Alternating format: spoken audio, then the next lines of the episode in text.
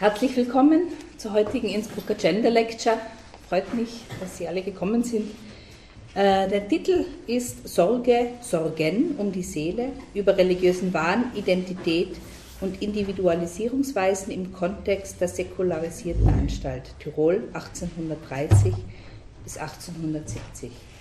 Ich möchte herzlich die Vortragende Maria Heidecker und die Kommentatorin Christina Antenhofer begrüßen. Ihr arbeitet beide am Institut für Geschichtswissenschaften. Maria, du hast Geschichtswissenschaften und äh, du hast Geschichte und Politikwissenschaft in Innsbruck studiert. Du bist äh, wissenschaftliche Mitarbeiterin derzeit am Institut für Geschichtswissenschaften und europäische Ethnologie. Deine Forschungsschwerpunkte sind Geschichte der Geschlechterbeziehungen, Medizin und Psychiatriegeschichte, Kriminalitätsgeschichte, dörfliches Handwerk, historische Anthropologie und Alltagsgeschichte. Wir haben hier hinten ein Ansichtsexemplar, das herausgegeben wurde äh, im Zusammenhang mit dem EU-Projekt Psychiatrische Landschaften. Da warst du Mitglied des Leitungsteams. Ein EU-Projekt, das von 2008 bis 2011 stattgefunden hat und vor kurzem haben wir die frohe Nachricht gehört und da sind wir als Forschungsplattform sehr stolz. Ähm, du hast, und natürlich gratulieren auch herzlichst, du hast die Erika Kremer Stelle aufgrund eben ausgezeichneter internationaler Gutachten erhalten. Der Projekttitel deiner Habilitation, hallo Elisabeth, äh, lautet Sorgen um die Seele, Psychiatrie und Seelsorge 1830 bis 1870. Ich äh, erzähle gleich einiges über dich, dass wir dann sozusagen gleich im Anschluss an den Vortrag den Kommentar hören können. Du bist Christina Andenhofer. Du, ähm, deine Kernfächer sind Geschichte des Mittelalters und historische Hilfswissenschaften. Äh, du hast auch Geschichte studiert und das Lehramt für Germanistik und Französisch an den Universitäten Innsbruck, Sorbonne und am Collège International de Philosophie. Äh, deine Dissertation hast du über die Korrespondenz von Paula de Gonzaga und Leonhard von Görz geschrieben und du, bist, äh, du warst wissenschaftliche Mitarbeiterin und bist seit 2010 Assistenzprofessorin am Institut für Geschichtswissenschaften und Europäische Ethnologie. Ihr seid beide Mitglieder der Forschungsplattform Geschlechterforschung. Ich bin übrigens die Koordinatorin, Marion Jarosch, und ich freue mich jetzt schon sehr auf den Vortrag. Dankeschön.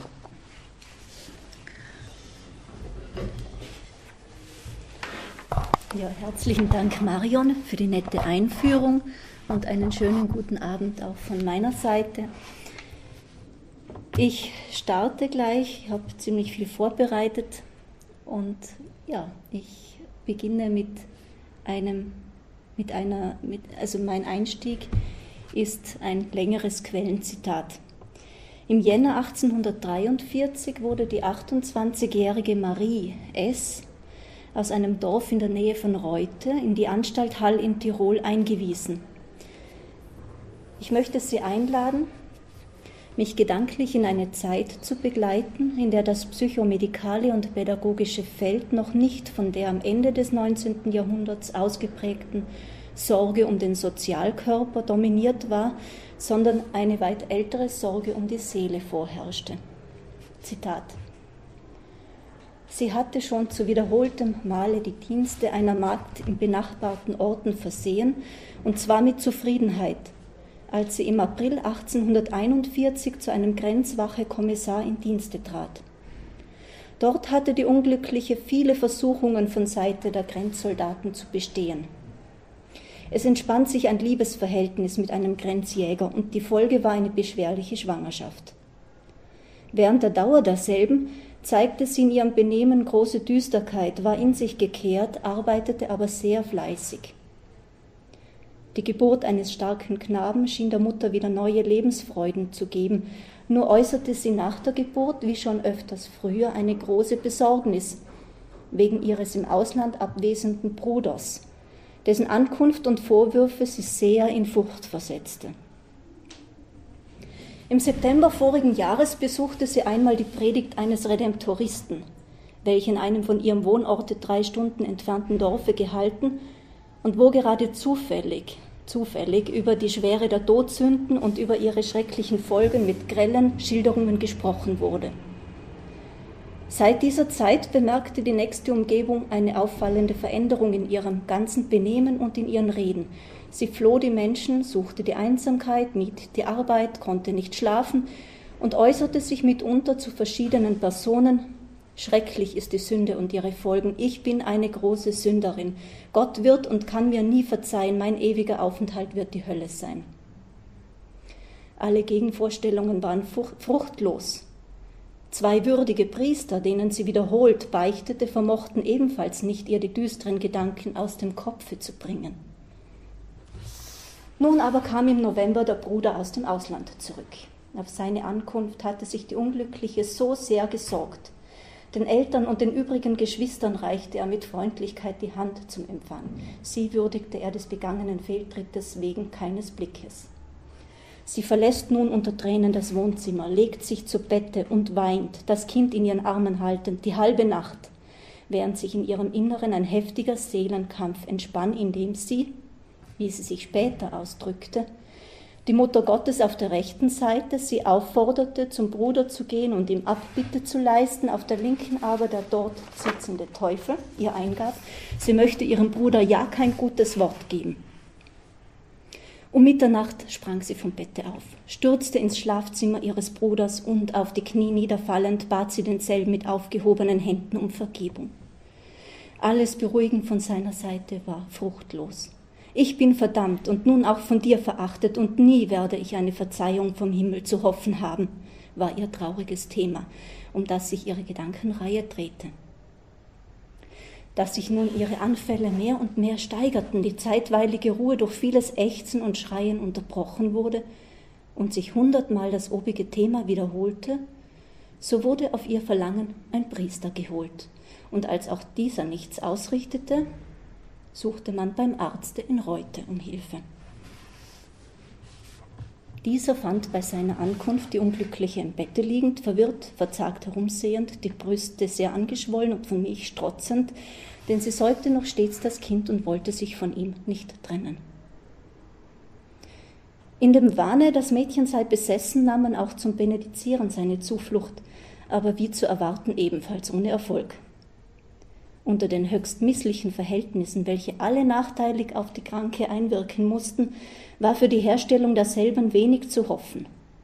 Von psychischer Behandlung konnte keine Rede sein, denn sie befand sich in einem kleinen Wohnzimmer, das stets mit einer Anzahl von Leuten angefüllt war, welche die Kranke teils durch direkte Fragen, teils durch Erzählungen so belästigten, dass es wirklich ein Wunder gewesen wäre, wenn der Priester oder der Arzt etwas ausgerichtet hätten. Die diätetischen Vorschriften wurden nicht befolgt. Und es herrschte in dem Wohnzimmer stets eine solche Hitze, dass ein Ungewohnter beim längeren Verweilen darin notwendig hätte erkranken müssen.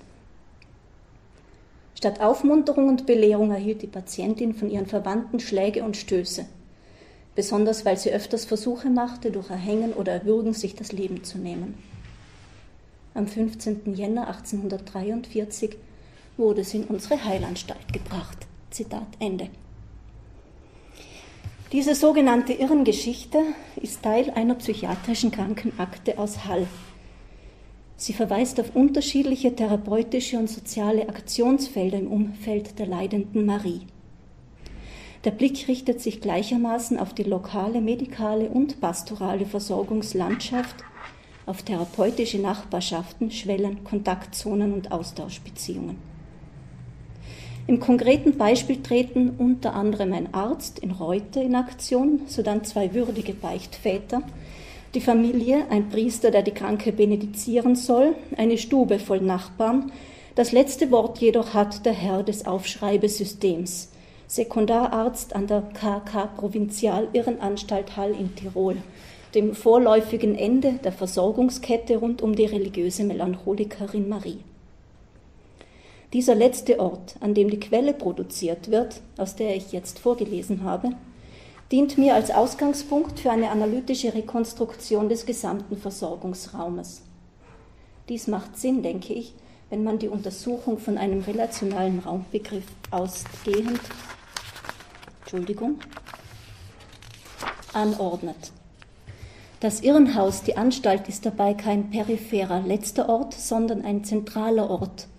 Ein Ort nämlich, der mit seinem spezifischen Angebot einer Interpretation des Leidens als psychiatrischer Erkrankung in zunehmendem Ausmaß Einfluss auf die Umgebung ausübt. Eine solche Betrachtungsweise bricht die vielfach geschlossene Institutionengeschichte ein Stück weit auf und vermittelt nuancierte Einsichten in die Zusammenhänge des Sorgens um Leib und Seele.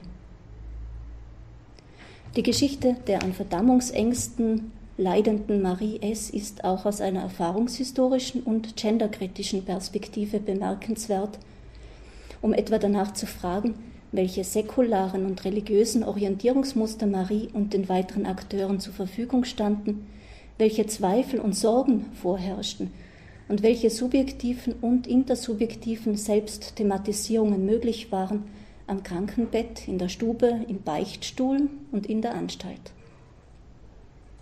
Innerhalb dieses Bezugsrahmens herrschten Zwang, Beschränkung und Gewalt.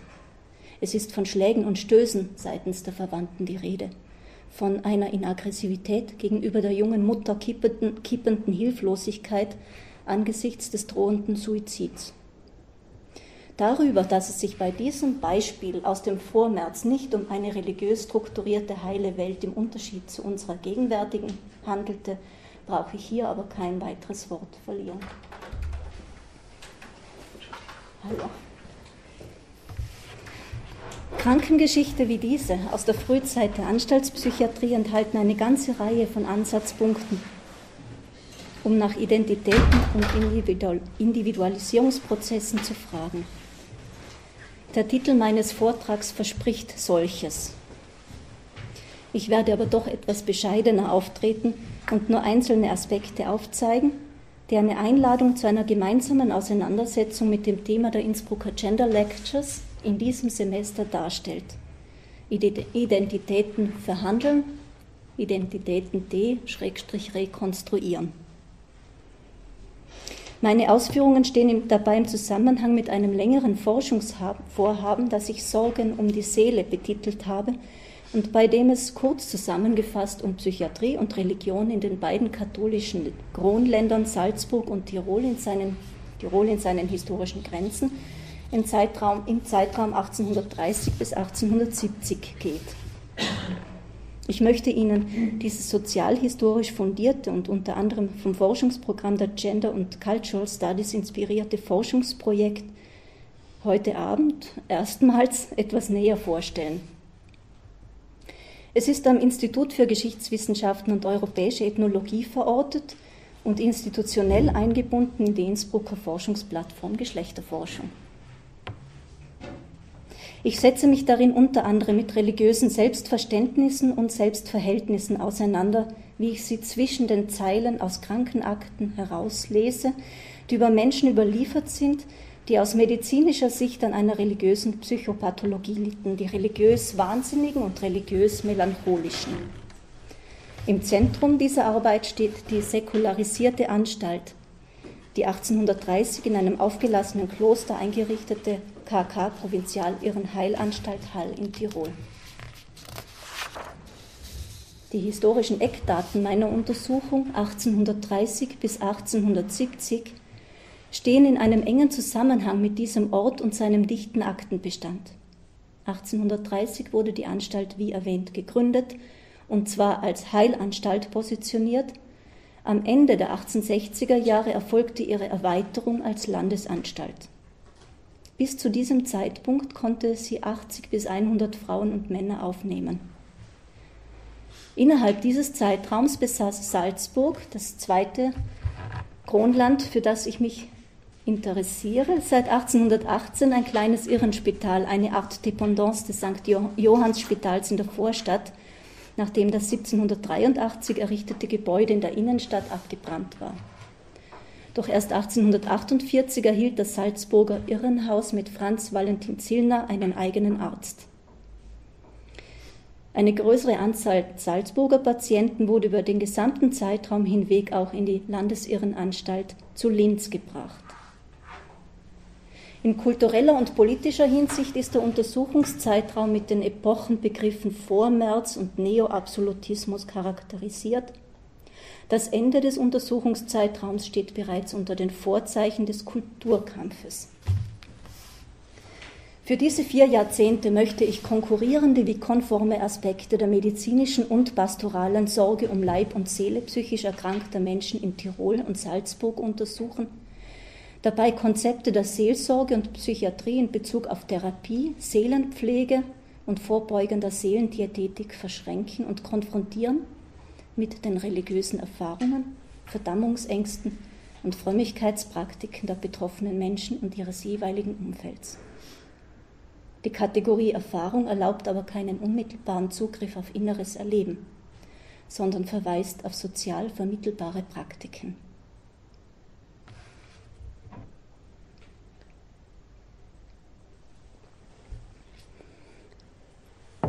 Mit Blick auf die Sorge um die Seele und das Sorgen um die Seele, ausgehend von dem Forschungsverständnis einer kulturhistorisch erweiterten Sozialgeschichte, habe ich mich mit dem Säkularisierungsnarrativ auseinanderzusetzen, ebenso wie mit den anderen großen Erzählungen, die für das 18. und 19. Jahrhundert stehen. Medikalisierung, Professionalisierung, Modernisierung, nicht zuletzt Subjektivierungsprozesse und mit ihnen die Entdeckung des Individuums als Fall und Fallgeschichte. Meine Untersuchungsanordnung ist aber nicht so sehr genealogisch ausgerichtet, sondern mikrohistorisch und kontextuell und damit einer eher experimentellen Forschungslogik nahe, die mir erlaubt, Brüche in diesen großen Erzählungen wahrzunehmen und näher an die historischen Individuen heranzukommen, die im 19. Jahrhundert an einer verzweifelten Traurigkeit um, ihre Seligkeit litten. Als Ergebnis eröffnen sich neue Blickwinkel auf soziale und kulturelle Szenerien, wobei eine zentrale Dimension die Frage nach den Geschlechterverhältnissen in Untersuchungsraum und Zeit betrifft. In ihrer 1999 erschienenen Studie Sex, Religion and the Making of Modern Madness hat Anne Goldberg nachvollzogen, wie die Medizin zu Beginn des 19. Jahrhunderts den Diskurs über religiösen Wahn aufgriff und als institutionelle Antwort auf ein als gesellschaftliches Problem wahrgenommenes Phänomen die Heilanstalt propagierte. Caroline Grossenbach hat für Hessen im Vormärz gemeint, dass erst während des ersten Drittels des 19. Jahrhunderts im Zusammenhang mit Prozessen der Medikalisierung und Säkularisierung Religionswahnsinn als körperlich greifbare Krankheit und zugleich als moralisches Übel erst aufgefasst worden seien. Die Mania religiosa, die religiöse Schwärmerei und Melancholie gehörten aber schon seit Jahrhunderten zum Spektrum der Gemütskrankheiten, wurden von den Mitmenschen wahrgenommen sowie medizinisch und seelsorgerlich behandelt. Studien zur Melancholietherapie im 16. und 17. Jahrhundert zum Suizid in der Vormoderne sowie zur Geschichte der Besessenheit, der Stigmatisierung und Schwärmerei zeigen, dass es nicht so sehr um die Frage der Pathologisierung religiöser Gefühle zu Beginn des 19. Jahrhunderts gehen kann, denn diese konnten bereits in der Renaissance als krankhaft verstanden werden, sondern um eine Neubewertung des Krankheitsbildes zu Beginn der Moderne. Die psychiatriehistorische Forschung charakterisiert die ersten Jahrzehnte der Anstaltspsychiatrie bis etwa 1850 gelegentlich als Phase, in der sich die Psychiatrie noch nicht von ihren philosophischen Wurzeln gelöst hätte. Allerdings sei die gemeinsame Schnittmenge zwischen Seelenheilkunde und Seelsorge tendenziell geringer worden und Heilung und Heil hätten zunehmend auf zwei verschiedene Deutungsebenen verwiesen – je mehr sich erstere, die Psychiatrie, an naturwissenschaftlichen Paradigmen orientierte. Der im Untersuchungszeitraum bevorzugte psychiatrisch-therapeutische Ansatz, das, was auch Marie in der Anstalt erfuhr, war die moralische Behandlung, die sogenannte moralische Behandlung, im Ideal eine Einzelbehandlung, die zur individuellen Krankheitseinsicht, einem Geständnis führte. Die Parallelität zur Selbstthematisierungspraxis im Rahmen der Beichte oder auch im Gerichtssaal ist nicht zufällig. Den gemeinsamen Kontext von Macht und Disziplinierung hat bereits Foucault deutlich herausgearbeitet. Vor dem Hintergrund einer kollektiven, schichtenübergreifenden katholischen Frömmigkeit stand die Religiosität der Patientinnen und Patienten im Fokus ihren ärztlicher Beobachtung und Anamnese. Religiös motivierte Momente wurden in eine um empirische Beschreibung bemühten frühen Anstaltspsychiatrie, wie narrativ diese Krankengeschichten sind, Davon haben Sie einen Eindruck bekommen mit dieser ersten Krankengeschichte, die ich zitiert habe. In einer solchen Psychiatrie als bedeutsame Faktoren im Rahmen einer melancholischen oder manischen Grunderkrankung identifiziert. Um die Jahrhundertmitte bemerkte der Haller Arzt Dr. Josef Stolz in der Allgemeinen Zeitschrift für Psychiatrie, der tirolische Landbauer an sich gut gegenüber psychische Krankheiten gewappnet, hätte eine sehr verwundbare Achillesferse, sein tief religiöses Gemüt und die nicht selten allzu sorgfältige Pflege desselben. Zehn Jahre später berichtete Stolz, dass ein beträchtlicher Teil der melancholischen Kranken, besonders solange die Psychose keinen alarmierenden Grad erreicht, ausschließlich nur religiösen Trost und übersinnliche Hilfe sucht wobei sich derlei Kranke gewöhnlich überspannten Priestern und Laien in die Arme werfen, und es würden hierzuland die meisten melancholischen Erkrankungsformen eine vorherrschend religiöse Färbung aufweisen. Und solange sie sich außerhalb der Anstalt befinden, zur Zeit kirchlicher Feste Verschlimmerungen, welcher Umstand nicht selten dem Volkswahne als Bestätigung des dämonischen Ursprungs dieser Geistesstörungen dienen, erleiden. Zeitgleich diskutierte der 1848 zum Irren- und Leprosenarzt in Salzburg ernannte Franz Valentin Zillner in einer seiner umfangreichsten Abhandlungen die religiöse Bewegung der Pöschlianer in Oberösterreich als religionspathologisches Phänomen. Die leider viel zu früh verstorbene Historikerin Edith Saurer hat die Rolle der Frauen innerhalb dieser Erweckungsbewegung herausgearbeitet. Alois Flier, Theologe, Vormärzpolitiker, Professor für klassische Philologie an der Universität Innsbruck. Er kennt in einer auf Aktenstudium beruhenden Monographie in der Geschichte der zu Beginn des 19. Jahrhunderts in Tirol und Salzburg wirkenden religiösen Bewegung der Mannharter, Zitat, sowohl die misslingenden als die gelingenden Mittel eines psychischen Heilungsversuches im Großen und der Psycholog, der Arzt, der Priester, weltliche wie geistliche Obrigkeiten werden solche Erfahrungen nicht für gleichgültig halten. Zitat Ende.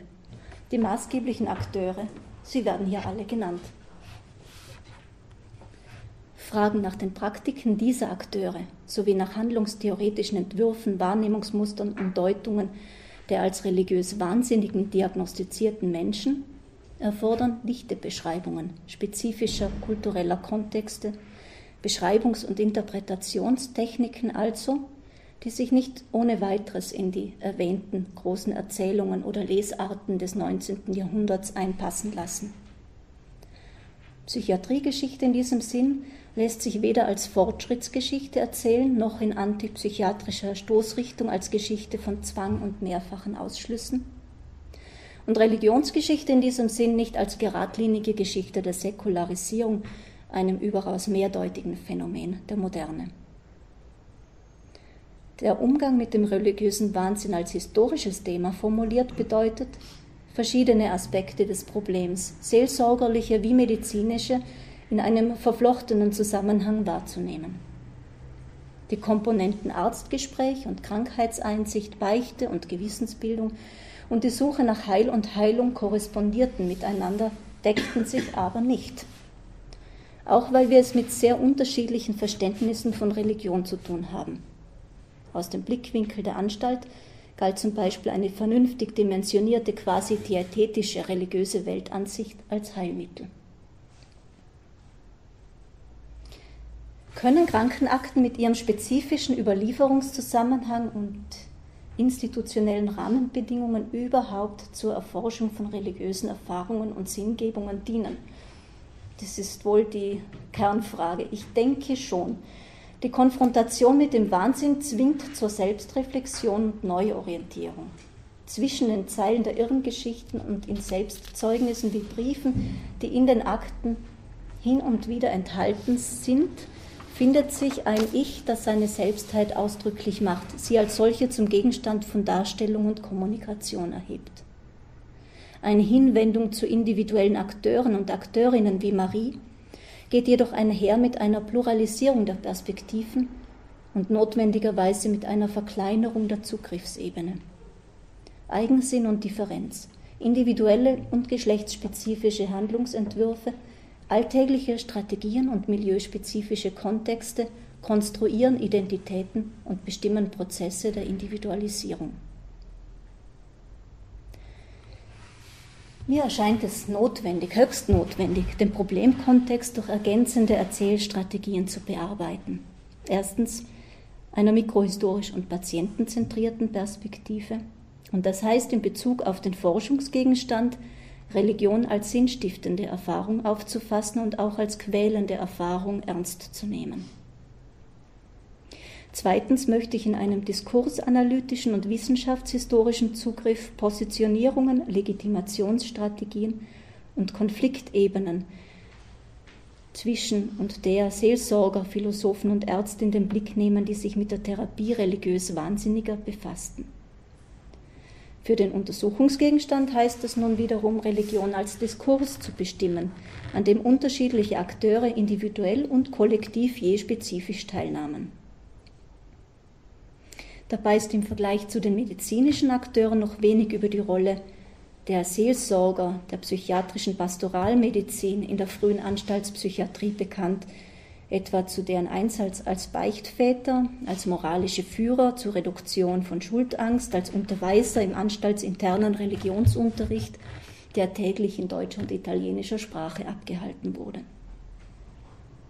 In Fortführung älterer Therapie- und Behandlungskonzepte wie im Rahmen der sogenannten Milieutherapie der frühen Heilanstalten kam der religiösen Betreuung aber nachweislich eine große Bedeutung zu.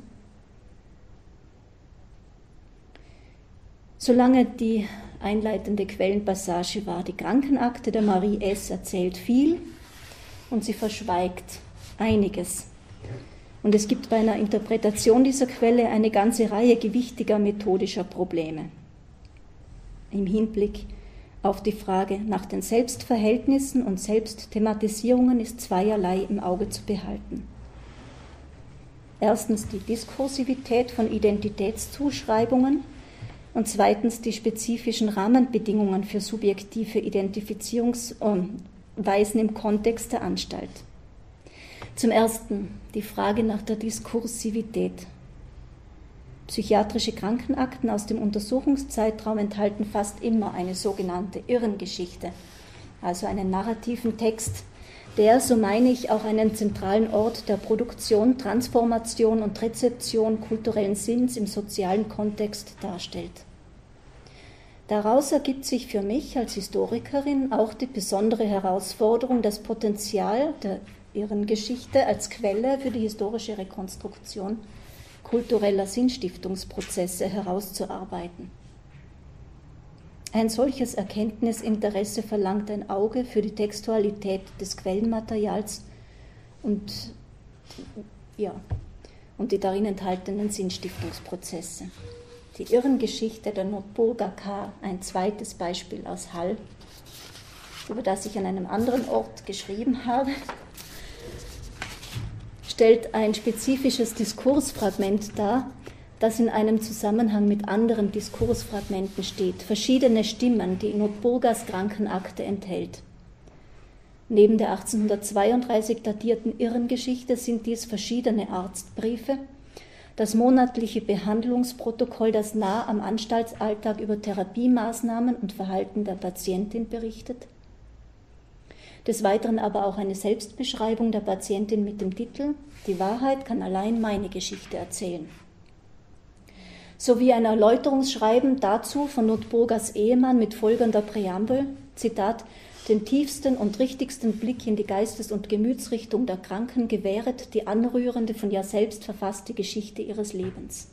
Da sie manche zarte Verhältnisse berühret, so bitte ich dringend, dieselbe zur eigenen persönlichen Kenntnis zu bewahren. Zitat Ende. Die Akte enthält ein heterogenes Nebeneinander und Ineinander von widersprüchlichen sich zum Teil durchkreuzenden Diskursen. In der Analyse sind diese nicht zugunsten einer, einer konsistenten Geschichte, der Geschichte der Notburger, aufzulösen, sondern als verschiedene Stimmen nebeneinander zu erhalten und die ihnen jeweils eigene interne Logik und Realität zu zeigen. Dass sich besonders die Irrengeschichte aufgrund ihrer narrativen Qualität dazu eignet, bei aller gebotenen Quellenkritik das Problem von Identität oder auch brüchiger Identität auch als psychologisches Konzept zu diskutieren, möchte ich anhand weiterer Fallvignetten aus der Haller Anstalt aufzeigen. In Notburgers Irrengeschichte findet sich folgende Passage. Zitat. Sie klagte, sie scheine sich gar nicht mehr dieselbe, die sie war. Es sei ihr, als habe sie die Fehler der ganzen Welt aufgenommen und tauge nicht mehr unter den Menschen. Oft durchkreuzen sich ihre Ideen, sodass sie nicht mehr denken könne, ganz verwirrt sei, bald diese, bald jene Umgebung sehe. Sie wünschte daher einen Mann, der ihr mit Rat an die Hand ginge, dann mochte es ihr besser werden. Zitat Ende. Identität hat, so legt diese Passage vielleicht nahe, etwas zu tun mit Wahrnehmung. Sie entsteht aus Interaktionsprozessen, ist nichts Starres, hat etwas mit Erwartungen und noch viel mit Kommunikation zu tun. Notburger führt in ihrer eigenen Beschreibung, in ihrer eigenen Geschichte eine Reihe religiös sinnstiftender Erfahrungen an, gibt sich selbst eine Geschichte, die einzig wahre, wie sie sagt. Diesen Zusammenhang zwischen Identität und Geschichte, von Geschichte, die Identität aufbaut, möchte ich im Auge behalten. Gerade auch wenn es anders als bei Notburga, der Angehörigen einer schmalen bürgerlichen Schicht von erste Klasse Patientinnen, um die Geschichten der sogenannten kleinen Leute geht. Krankenakten stellen in deren Fall eine der wenigen Überlieferungsmöglichkeiten dar für Aussagen über das eigene Selbst, über Identitäten und Lebenswelten. In der Anstalt wird die biografische Kontinuität bzw. Diskontinuität der Angehörigen der Unterschicht zum Gesprächsthema. Die Selbstthematisierung erfolgt nicht freiwillig sondern durch das Arztgespräch wird wie bei der Beichte oder wie im Gerichtsprozess als den bedeutenden Biografiegeneratoren, um hier einen Begriff von Alois Hahn aufzunehmen, in Untersuchungsraum und Zeit das Ich zum Erinnern und Erzählen gezwungen, durch das es, wenn auch selektiv, seinen gesamten Lebenslauf thematisiert, sich auf das eigene Dasein rückbesinnt und ihm eine biografische Selbstreflexion ermöglicht bzw. abfordert. Aus dieser subjektiven Verarbeitung vor dem Hintergrund von Selbstansprüchen und sozialen und geschlechtsspezifischen Erwartungen können Bruchstücke von historischen Identitäten rekonstruiert werden. Identitäten beruhen auf Unterscheidung. Normal, abnormal ist eine der fundamentalsten Unterscheidungen seit dem 18. Jahrhundert. Darüber scheint sich die Forschung weitgehend einig zu sein. Peter B ein weiterer Haller-Patient, Sattlergeselle aus Siljan und mit religiöser Melancholie behaftet, erklärt dies 1830 kurz und bündig für seinen Arzt. Mein Kopf ist halt nicht wie bei anderen Leuten. Zitat Ende.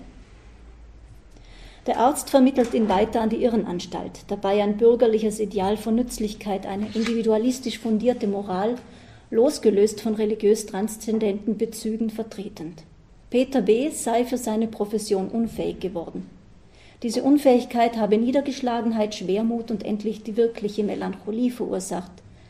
Denn, Zitat, als Peter B. ungeachtet allen angewandten Fleißes und eifrigen Gebetes zu Gott mit der Profession sein Brot zu verdienen nicht imstande war, wähnte er von Gott vollends verlassen zu sein, und sein Gemüt wurde dadurch in so tiefe Melancholie versenket, dass es nur eines Zufalls bedurfte, um ihn in tobenden Wahnsinn zu stürzen.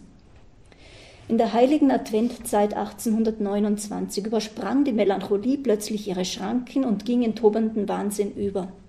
Denn nach einer abgelegten heiligen Beicht ist Peter B. aus dem Beichtstuhle ganz rasend nach Haus gekommen und habe unter dem Geschrei, ich bin ein großer Sünder, ich bin ein Höllensklave, die heiligen Bilder im Zimmer seines Meisters herabreißen wollen. Seit diesem ersten Wahnsinnsanfall konnte sich Peter B. von der irrigen Idee, als sei er der größte Sünder und müsse, um in den Himmel zu kommen, schon auf dieser Welt gestraft werden, nicht mehr losreißen. Zitat Ende. Der Siljaner Sattlergeselle ist einer von vielen Männern und Frauen in deren Krankengeschichte. Der Beichtstuhl und die darin stattfindende Selbstthematisierung im Zusammenhang mit einem Schuldbekenntnis eine zentrale Rolle einnimmt. Dabei stellte die sogenannte allgemeine oder Generalbeichte für viele der betroffenen Menschen der bevorzugte Ort der Rekapitul Rekapitulation des gesamten Lebens und der Generierung. Nicht wurscht, brauchen wir nicht mehr. Und der Generierung, ähm, wie bin ich denn jetzt? Einer wirklichen Sündenbiografie dar. Später in der Anstalt ordnet dann der Irrenarzt all die von Ärzten, Angehörigen und von den Patientinnen und Patienten selbst erhaltenen biografischen Informationen, Diskursfragmente in den spezifischen Sinnzusammenhang einer psychischen Erkrankung. Und er vertritt dabei funktionale Vorstellungen über Normalität und Wahnsinn, auch in Bezug auf Religiosität. So ist es bei Gerhard R., einem Weinhändler aus Bregenz, wir erfahren über ihn Folgendes. Er ist 56 Jahre alt, verheiratet, seine Eltern waren mittellos. Mit 24 erkrankte Gerhard an Syphilis. Mit 25 verheiratete er sich, zeugte eine Tochter. Mit 39 verlor er als ehemaliger Büchsenmacher durch Berufsunfall die rechte Hand. Doch sei er in den letzten fünf Jahren als Weinhändler zu glücklichen Verhältnissen und Reichtum gekommen. Bis zum Jahre 1840, Zitat, war er ein lauer Christ, Allein seither besuchte er die Kirche häufig und empfing öfter die heiligen Sakramente. Dass der Beichtvater zum Ausbruche der jetzigen Geisteszerrüttung beigetragen habe, wird vermutet. Zitat Ende. Ein Haustyrann wäre er, der, Zitat, Vermittler sein wolle, der alle Erdteile zum katholischen Glauben bekehren müsse. Zitat Ende. Ein ähnlich merkwürdiges Verhältnis, Zitat, in welchem er gegen Gott zu stehen wähnt, Zitat Ende, habe auch der Priester Johann G. an den Tag gelegt, entlassen aus der Irrenheilanstalt Hall als blödsinnig und unheilbar im August 1846. Zitat Er meint, die Menschen hätten mit ihm nichts zu schaffen, er dürfe niemanden gehorchen, er selbst sei zu allem unvermögend, wenn es nicht Gottes Wille ist. Zitat Ende. Diese Erfahrung von Ohnmacht lässt sich nicht vereinbaren mit bürgerlicher Selbstaufklärung auf der Grundlage von Vernunft und einer dementsprechenden Selbstthematisierung. Josefa von M. aus Salurn, verwitwet, 51 Jahre alt, als Gutsbesitzerin in eine der wenigen, eine der wenigen nach der ersten Klasse eingesetzten Patientinnen, verzweifelte an ihrem Seelenheil. Die medizinische Diagnose lautete trauriger und lebensüberdrüssiger Wahn und Aberwitz. In ihrer Akte ist zu lesen, Sie geht größtenteils auf und ab und spricht, ich muss verzweifeln, ich bin die Unglücklichste. Dies wiederholt sie unaufhörlich. Sie behauptet, nichts Menschliches mehr in ihrem Leibe zu haben, der ganz zusammengewachsen sei, ihre Seele sei fort, und Gott habe sie auch verlassen. Dies sei eine Strafe Gottes, und sie sei jetzt nur dazu bestimmt, immer zu laufen, zu schreien und zu verzweifeln. Kein Mensch könne mehr helfen, denn man müsste einen ganz neuen Leib machen, und eine von Gott verhängte Strafe könne man doch nicht aufheben. Zitat Ende. Für den Untersuchungsraum lässt sich vorläufig aus den Akten kein qualitativer oder quantitativer Unterschied bezüglich der Verdammungsängste von Frauen und Männern absehen. Seit der Aufklärung sahen allerdings Ärzte vor allem das weibliche Geschlecht als besonders gefährdet für Visionen, Schwärmerei und in Folge für religiös gefärbte Pathologien an. Krankenakten sind keine Quellen des Selbst, thematisieren jedoch historische und niemals starre Konzepte von Identität, religiöser Identität, Subjektivität und Geschlecht. Sie berichten von therapeutischen Maßnahmen bei einer entsprechenden Diagnose und sie geben gelegentlich Auskunft über die pastorale Sorge, über die Beichte und religiöse Unterweisungen im Rahmen des Anstaltsalltags. Entsprechende Hinweise finden sich in den Irrenprotokollen. Aber noch mehr gibt es zu berücksichtigen. Die Krankengeschichte als Teil der Krankenakte hatte auch wissenschaftliche und instruktive Funktionen zu erfüllen. Sie diente unter den kulturell-politischen Bedingungen des Vormärz auch der Kontrolle ärztlicher Praktiken durch die übergeordnete Landesbehörde und ihrem höchsten Sanitätsbeamten. Dieser Aspekt darf nicht übersehen werden. Außerhalb der Anstaltsmauern gab es einen zweiten Adressaten, einen sekundären Leser bzw. eine sekundäre Lesart. Für meinen Untersuchungsgegenstand bedeutet dies, dass die dichte Verknüpfung der psychiatrischen Alltagspraxis und Wissensbildung mit den Vorgaben medizin- und verwaltungspolitischer Entscheidungs- und Kontrollinstanzen stets mitzudenken ist. Der Quellenwert der Akten lässt sich weder auf eine medizinimmanente noch auf eine alltags- oder institutionsgeschichtliche Dimension beschränken. Ich komme in die Zielgerade meines Vortrags. Jede geschichtliche Umwälzungsperiode, so der schon bereits zitierte Josef Stolz, ärztlicher Direktor der Haller Anstalt, fordert, Zitat, seine Opfer für die Irrenanstalt. Josef Stolz hält dies kategorisch am Ende meines Untersuchungszeitraumes 1872 fest. Er meint nicht die Historizität von Krankheitsbildern, verweist aber doch auf ein kulturelles Deutungskonzept von Krankheit und beschreibt besondere zeitspezifische psychische Belastungen. Stolz hat seine Zeit, die Zeit des Kulturkampfes im Blick, die, Zitat, Wogen der gegenseitigen Parteiaufregung und Leidenschaft, Zitat Ende, die der Anstalt Patienten zuführten. In Bezug auf den Religionswahnsinn ist es notwendig, noch intensiver über den sogenannten Zeitgeist zu forschen und viel mehr über religiöse Bedürfnisse und Bewegungen. Gerade für das frühe 19. Jahrhundert und gerade für einen katholischen Untersuchungsraum gibt es da noch sehr viel zu tun. Mit diesem Ausblick auf ein arbeitsintensives Forschungsprogramm, auf das ich mich aber auch schon sehr freue, bin ich eigentlich am Ende meines Vortrags angelangt. Trotzdem möchte ich Sie noch zu einer abschließenden Impression einladen, quasi als Zugabe, noch einen letzten Blick in das Archiv werfen. Es geht um die psychische Notlage eines Kollegen von uns beiden, eines Historikers. Und äh, ja, und um seine quälenden Visionen, um Johann A. im Jahre 1830. Er besorgte sich nicht wegen der, seiner ewigen Seligkeit, fällt also etwas aus dem Rahmen meines Vortrags, doch auch er litt an seiner Zeit, dem Vormärz. Und seine Dämonen hatten eine andere Gestalt. Ich zitiere einen kurzen, einen kurzen Auszug aus seinem Irrenprotokoll. Er ist niedergeschlagen, in sich selber vertieft und sieht sich überall und immer von Fäden umgeben und belästiget. Diese bilden seiner Äußerung nach Röhrchen. Sie waren und sind die Augen der geheimen Polizei.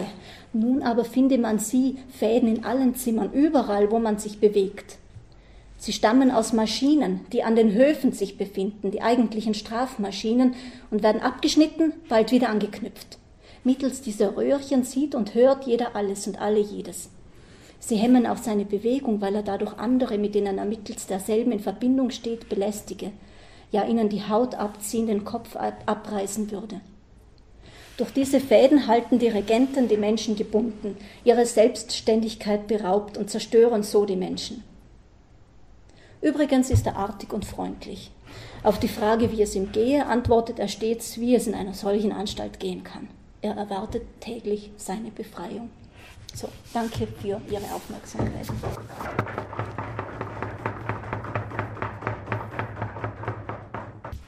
Ja, also ich möchte mich zuerst bedanken, dass ich hier zum Kommentar eingeladen worden bin, was ich als besondere Ehre eben auch empfinde. Nicht zuletzt, weil ich bei Maria Heidegger das Quellentranskribieren noch gelernt habe. Also es ist eine lange Erfahrung als äh, Schülerin zunächst und dann als Kollegin, ja, die, die uns verbindet. Maria Heidegger führt uns mit ihrem Vortrag in einen faszinierenden und zugleich betroffen machenden Quellenfundus, die Krankenakten der Psychiatrischen Anstalt Hall. Es sind Akten, die sich auf den ersten Blick hervorragend für die Erschließung der Fragen nach Identitäten eignen, wie sie in dieser Ringvorlesung gestellt werden. Gehören sie doch zu den sogenannten Ego-Dokumenten, in denen historische Ichs sich äußern, ja direkte Einsichten in ihre Befindlichkeit und damit auch ihre seelische Verfasstheit geben, wie es ansonsten kaum in historischen Dokumenten der Fall ist. Noch dazu, so mag man meinen, ungeschönt und ungeschmückt, anders als dies etwa bei Biografien oder Autobiografien der Fall ist, in denen Autorinnen ein bewusstes Bild ihrer selbst an die Nachwelt vermitteln und die sich damit weniger zu wirklichen Einsichten in die Identitätsstruktur historischer Akteurinnen eignen. Doch Maria Heidegger warnt uns sogleich vor der naiven, empathischen Einfühlung in die Quelle, mit der sie uns anhand der backenden Krankengeschichte gewissermaßen in ihren Vortrag gelockt hat. Sie hat uns betroffen gemacht. Und das ist der erste Schritt, um offen zu sein für historische Erkenntnis. Denn das Betroffensein erweckt Empathie und das Wissen wollen, wie es wirklich gewesen ist. Die primäre historische Frage, die schon Ranke stellte. Wir wollen die Geschichte begreifen und Maria Heidegger führt uns Erklärungsansätze vor, die uns helfen, in einer kurzen Einheit das Wesentliche historischer Quellenarbeit zu begreifen und Respekt zu empfinden vor der Be- und Verurteilung historischer Leben. Einige der mir wichtigen Punkte möchte ich hier nochmals herausgreifen, betonen und zusammenfassen. Zunächst macht Maria Heidegger klar, dass zu fragen ist, an wen diese Quellen sich richten. Und sie nennt zwei Adressaten, die Ärzte und die Landesbehörde. Die seelischen Äußerungen sind vorgegeben, also durch Institutionen, in denen sie entstehen und an die sie adressiert sind. Maria Heidegger benennt diese als Orte, um uns aus dem geschlossenen Institutionenbegriff herauszuholen. Und es sind verschiedene, sehr genau umrissene Örtlichkeiten, die das Individuum definieren und eingrenzen. Die Anstalt, das Bett, der Beichtstuhl, das Krankenzimmer, das Arztzimmer.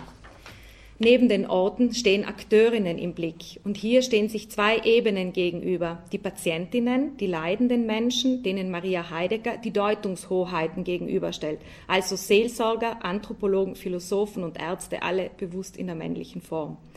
Dies zeigt sich auch in den beiden methodischen Herangehensweisen, die zur Erfassung dieser unterschiedlichen Akteursgruppen gewählt werden. Erstens mikrohistorisch und patientenzentriert, die dichte Beschreibung, eine an der Ethnologie gewonnene Methode des mikrohistorischen Zugriffs, der die Patientinnen in den Blick nimmt. Und zweitens diskursanalytisch und wissenschaftshistorisch eine Methode, mit der Positionierungen, Legitimationsstrategien und Konfliktebenen der Seelsorger, Anthropologen, Philosophen und Ärzte erfasst werden. Eine Frage, die ich hier einbringen möchte, ist jene, ob hier nicht implizit auch eine gewisse, durchaus verständliche Schuldzuweisung erfolgt, die Täter und Opfer scheidet und ob es nicht aber auch möglich wäre, im Foucault'schen Sinne zu sehen, dass auch die Deuter erst durch diesen Diskurs hervorgebracht werden und gleichermaßen untrennbar in die Machtmechanismen eingebunden sind und durch diese erst selbst als Identitäten und Individuen produziert werden. Und daneben gibt es noch eine zweite Akteursgruppe, die zwischen diesen Instanzen zu agieren scheint, die Angehörigen, aber auch die Nachbarn, die als Elemente der Biografien der Patientinnen aufscheinen. Im Begriff des Diskurses inhärent ist jener der Gewalt und Maria Heidegger weist auch auf diese Gewaltebenen hin, die mehrfach ausgeübt werden an den Patientinnen, aber auch von den Patientinnen selbst, etwa gegenüber dem eigenen Kind oder dem Mann. Und auch hier sieht man somit ein Verschwimmen dieser Täterinnen-Opfergrenzen, den ich spannend, also was ich sehr spannend finde. Ähm, damit komme ich zur Frage der Quellenlage. Für die Geschlechterforschung relevant ist die Unterscheidung zwischen Erfahrung und Struktur, Agency versus Diskurs. Äh, Maria Heidegger spricht explizit davon, dass die Erfahrung nur als und über sozial vermittelte Praktiken greifbar wird. Dies führt mich weiter zur Frage nach den Quellen. Insbesondere ist dies hier die Frage nach der Problematik von Ego-Dokumenten oder Selbstzeugnissen. Sie erlauben, wie Maria Heidegger sagt, keinen unmittelbaren Einblick in die historischen Persönlichkeiten. Gerade an der Quellenlage scheitern historische Narrationen, die allzu schnell erst eben dem modernen Individuum Möglichkeit der Individualität und der Identität zuschreiben. Wir erhalten immer nur über Quellen vermittelte Einblicke und die Quellen folgen ebenfalls eben Normen. Speziell für die Untersuchung des Individuums wurde zunächst der Weg beschritten, in schriftlichen Dokumenten nach Spuren vergangener historischer Individualität zu suchen. Und dies bedingte den Boom der Selbstzeugnisforschung bzw. der Suche nach Ego-Dokumenten, der mittlerweile jedoch bereits auch an seine Grenzen gestoßen ist. Das Konzept des Selbstzeugnisses entpuppt sich als fragwürdig, entscheint einer romantischen Vorstellung von Offenbarungsliteratur zu entspringen, der die Genres Tagebuch und Brief zugewiesen werden. Und die sind beide Gattungen, die in der speziellen Funktion der Selbstoffenbarung jedoch zutiefst mit dem 18. und 19. Jahrhundert verankert sind. In Maria Heideggers Forschung ist es gänzlich eine neue Text- und damit Quellensorte, die mit der untersuchten Institution überhaupt erst entsteht, und das ist die Irrengeschichte in der Krankenakte der Psychiatrie. Trotz aller Neuartigkeit ist auch diese Quelle in einen Kontext eingebunden und aus, dies, aus diesem auch vielfach erst zu verstehen. Das 19. Jahrhundert ist das Jahrhundert der Alphabetisierung und des Glaubens an die Schriftkultur als Medium des Bürgertums, wie dies Angelika Linke aufgezeigt hat. Es entstehen zeugnishafte und therapeutische Formen der Eigen- und Fremdbeobachtung. Briefe, Tagebücher, Biografien und Autobiografien sind die großen Genres des 19. Jahrhunderts, wie dies etwa schon bei den Leiden des jungen Werthers deutlich wurde. Daneben entstehen aber auch mit der zunehmenden Verwaltung, die zu einer totalen Erfassung aller Staatsbürgerinnen im 19. Jahrhundert führt, wie sie zuvor niemals existiert hat, neue Textsorten der Verwaltung. Speziell die Protokolle erscheinen als Instrumente der Behörde, wie dies Peter Becker aufgezeigt und untersucht hat. In dieses Verwaltungsschriftgut gliedert sich somit der Irrenakt ein und er steht weiters in der Tradition des Gerichtsakt und ist damit untrennbar mit der Verwaltungsgeschichte verbunden. Dies hat die neue Geschichte der politischen Kommunikation aufgezeigt und Maria Heidegger selbst in ihrer Dissertation. Die neue Institution der Irrenanstalt übernimmt also Kommunikationsmedien alter Instanzen wie Kirche, Gericht und Verwaltung. Bei der Beurteilung dieser Quellen ist weiters auch zu bedenken, dass die Menschen, wie hier speziell Nutburga, die ich ein bisschen besser kenne aus einem anderen Kontext, in hohem Maße literarisiert waren, also sehr viel lesen und dadurch Muster internalisiert haben, wie man über sich selbst zu schreiben habe. Schreiben ist immer durch Lesen geprägt und dadurch werden Muster vorgegeben. Die sentimentalen Romane der Romantik, die Gefühlsaufladung und Melancholie der Romantik geben Muster für Biografien und Selbstbeschreibungen vor, ebenso wie mittelalterliche Menschen sich eben in den literarischen Formen der Hagiografie ausdrückten und dadurch auch wahrnahmen. Und dies scheint auch immer noch eine Haltung, also diese Hagiografie und religiöse Selbstbeschreibung, die auch äh, sich in diesen Selbstbeschreibungen weiter zeigen, die mittransportiert wurde. Religiöse Geschichten von Sündenfall und Buße, biblische Geschichten, aber auch moralisierende Geschichten des Katechismus oder eben auch dieser ersten Frauenzeitschriften könnten hierfür vielleicht Bate stehen? Fragezeichen. Die zweite Frage, die ich also hier stellen würde, ist, was haben diese Menschen gelesen oder welche Predigten haben sie gehört? Gibt es hier bestimmte Muster, die aus diesen moralischen äh, Lektüren und Predigten auch übernommen wurden und dann eben auch diese Eigenwahrnehmung geprägt haben? Maria Heidegger setzt bewusst die Geschichten der sogenannten kleinen Leute jenen der Schicht von erster Klasse Patientinnen entgegen. Und hier scheint mir ein besonderes Potenzial gegeben, um eventuell unterschiedliche Narrative vorzufinden und zu entschlüsseln, gerade im Vergleich verschiedener sozialer Schichten mit Hinblick eben auf ihre jeweiligen literarischen oder eben über Predigten oder Gespräche, Erziehungsmuster äh, über diesen Hintergrund. Und ich erinnere mich eben auch an die Ausstellung Ich lasse mich nicht für einen Narren halten, in der ja auch auf die Anstaltsbibliothek hingewiesen wurde. Maria Heidegger zögert, wenn es darum geht, aus diesen Geschichten Identitätsentwürfe abzuleiten. Also ich äh, zitiere, das Ich wird zum Erinnern und Erzählen gezwungen, meint sie, und stellt bewusst eine Parallele her zwischen der Beichte, dem Arztgespräch und dem Gericht. Die Kranken Krankheitseinsicht wird zu einem Zitat Geständnis. So hat auch Michel Lessartot festgehalten, dass das Ich sich erst in der Konfrontation mit dem anderen, etwa in der Beichte oder in der Psychiatrie oder noch radikaler in der Folter, als Ich begreift und damit seine Identität setzt. Maria Heidegger sagt dazu, dass Identitäten auf Unterscheidung beruhen, vor allem jener zwischen normal und abnormal, und sie beruhen auf einer Sinndeutung, in dem das eigene sinnhaft durchdrungen und erzählt wird. In der Anstalt ordnet der Irrenarzt die biografischen Informationen, das scheint mir sehr wichtig. Die ordnende Hand des Arztes bringt erst Logik und Erklärung in die Geschichte, mitunter auch die ordnende Hand eines Ehemannes. Besonderes Augenmerk setzt Maria Heidegger in ihrem Forschungsprojekt auf die Pathologisierung religiöser Gefühle im 19. Jahrhundert und sie vermerkt dazu, dass religiöse Gefühle nicht erst zu Beginn des 19. Jahrhunderts als pathologisch angesehen wurden, denn diese konnten bereits in der Renaissance als krankhaft verstanden werden. Und darüber hinaus auch bereits im Mittelalter möchte ich ergänzen, was Dinzelbacher in seinen Arbeiten zur Körperlichkeit im christlichen Kontext und zur Maßregelung exzessiver Formen von Selbstkasteiung wie Fasten und Selbstgeißelung aufgezeigt hat. Der genormten, geordneten Religion sind die mystischen Schwärmer seit den Anfängen des Christentums, als es noch Wüsteneremiten waren, die Visionen hatten, ein Dorn im Auge. Dies wird auch als Motivationsgrund überhaupt erst für die Schaffung von Klöstern genannt, in denen die Schwärmer normalisiert werden sollen. Und die parallele Kloster und Anstalt ist ja gerade in Hall eh schon per se gegeben und auch sonst ja auch ähm, architektonisch und so weiter fassbar. Im 19. Jahrhundert kann man aber sicher deutlich sehen, wie sich zwei Deutungsinstanzen ablösen, eben die alte Kirche, Religion und die neue Medizin, Wissenschaft mit einer interessanten Zwischenform, glaube ich, die hier deutlich wird. Und dieser Wissenschaft, so scheint mir, wird das Volk gegenübergestellt. In Begriffsbildungen wie Volkswahn, Aberglaube, Volksmedizin zeigt sich diese Vorstellung des Irrationalen, das eben im Volk verortet wird.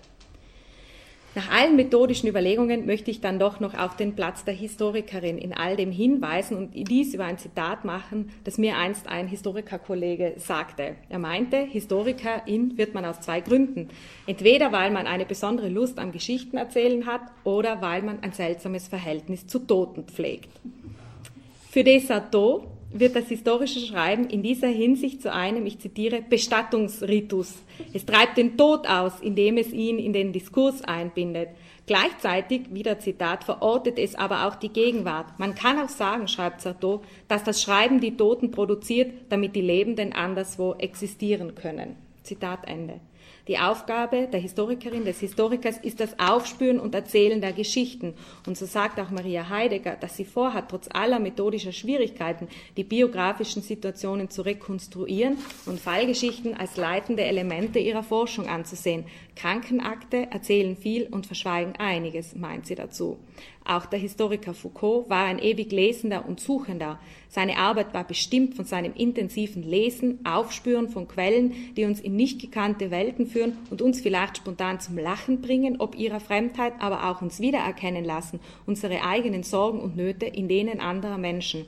Was Geschichten strukturellen Zugängen voraushaben, ist, dass sie weit mehr Empathie ermöglichen, eine unmittelbare Einbindung in den Kontext das ist ihr großes Potenzial und eben aber auch ihr Problem, wenn sie naiv gelesen werden, ohne Rückkoppelung. Es ist Maria Heideggers große Gabe und auch ihr spezielles Können, diesen Geschichten nachzuspüren, sie zugänglich zu machen und dann einzubetten in der dichten Umschreibung, die sie auch immer neue methodische und theoretische Ansätze einbringen lässt, ohne dabei je das aus den Augen zu verlieren, worum es ihr eigentlich geht, die Menschen und ihre Geschichten, vor allem jene Geschichten, die niemand sonst erzählt.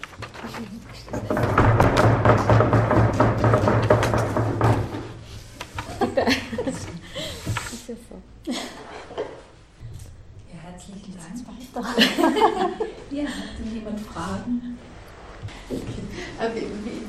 Du hast es nur angedeutet und kannst vielleicht da erst in Zukunft dazu also mehr sagen, aber mhm. kannst du schon so Andeutungen machen, wie jetzt der pastorale Umgang, wie war der pastorale Zugang? Also da waren ja auch Seelsorger ja. integriert. Was ist so die Tendenz, in welche Richtung geht das? Ähm, ich habe im Untersuchungszeitraum vier Seelsorger, die als Anstaltsseelsorger agierten. Und für alle vier war dieses, dieser Ort der Anstalt ein anderer Ort. Also sie haben das, den anders benutzt. Aber der wichtigste Anstaltsseelsorger, weil er am längsten dort war und am meisten auch therapeutisch involviert war, war Sebastian Ruf. Sebastian Ruf war ein Anstaltsseelsorger, der sich selbst in Briefen auch als Agnostiker sogar äh, geoutet hat, unter Anführungszeichen. Aber ähm, eben diese, wie er selbst sagt, ohne Hinterhalt die, die Lehren der Kirche vertritt und aus der Bibel ähm, Tröstendes schöpft, weil er eben die gute Wirkung sieht. Das ist, so sieht er das selber. Mhm. Also das ist ähm, eher die, diese, diese Seite.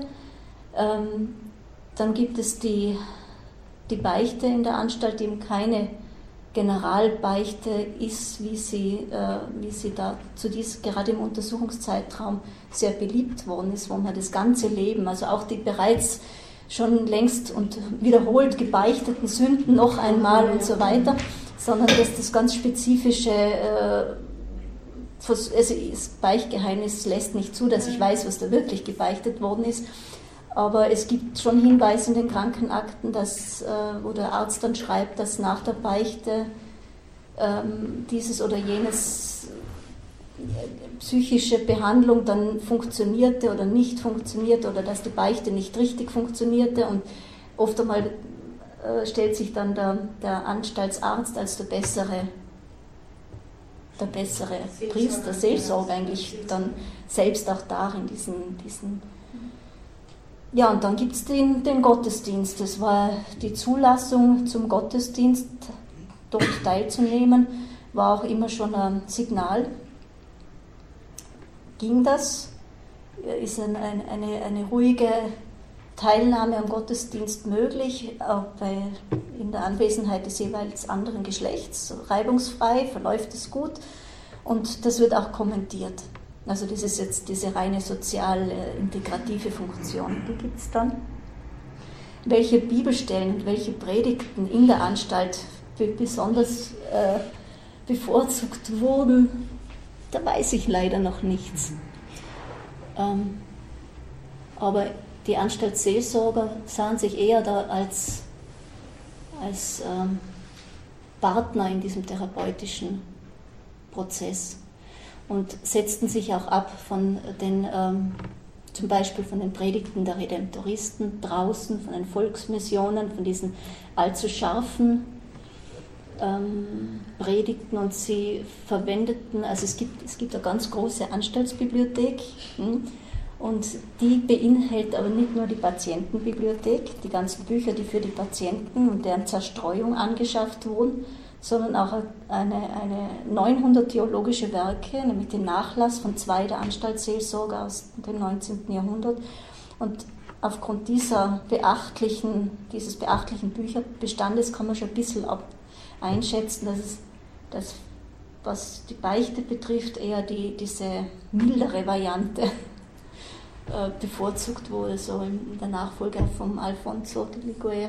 Ich kenne mich jetzt nicht so gut aus wie ihr Theologinnen da, aber die, dass es eher in die Richtung ging, dass man da versuchte, eher besänftigend und beruhigend Gespräche zu führen. Das alles ging aber nur in der Zeit, wo die Anstalt relativ klein war, weil diese dichte Einzel, Einzelbehandlung, äh, die da auch das Ideal war, das verläuft sich dann umso mehr. Um, um 1900 geht das schon nicht mehr. Wenn 1000 Patientinnen und Patienten in der Anstalt Hall sind, ist das nicht mehr.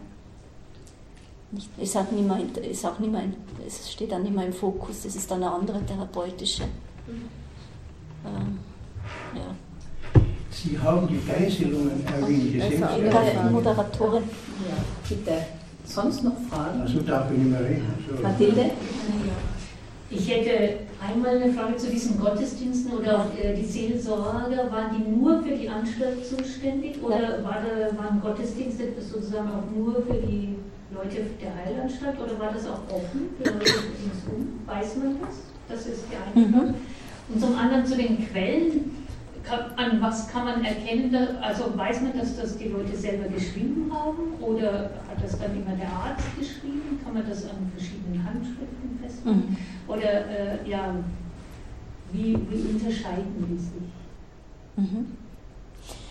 Ähm, Im Untersuchungszeitraum gab es eigene Anstaltsseelsorger nur für die Anstalt, die Gottesdienste waren nur für die Anstaltsfamilie. Aber zu dieser Anstaltsfamilie zählten, unter Anführungszeichen, äh, zählten nicht nur die Patientinnen und Patienten, die äh, da teilnehmen durften, sondern auch das Wartpersonal und die Familie des Anstaltsdirektors, die auch in der Anstalt wohnte, also die Töchter des, des Anstaltsdirektors, die Frau des Anstaltsdirektors und es zählten dazu noch das andere Personal, der Portier und so. Also das war für, diese, für diesen Ort die. Ähm, das heißt aber nicht, dass die Anstaltsseelsorger nicht auch außerhalb aktiv waren und den Ort nicht verlassen hätten und nicht an der, Teil, äh, der Welt draußen auch teilgenommen hätten.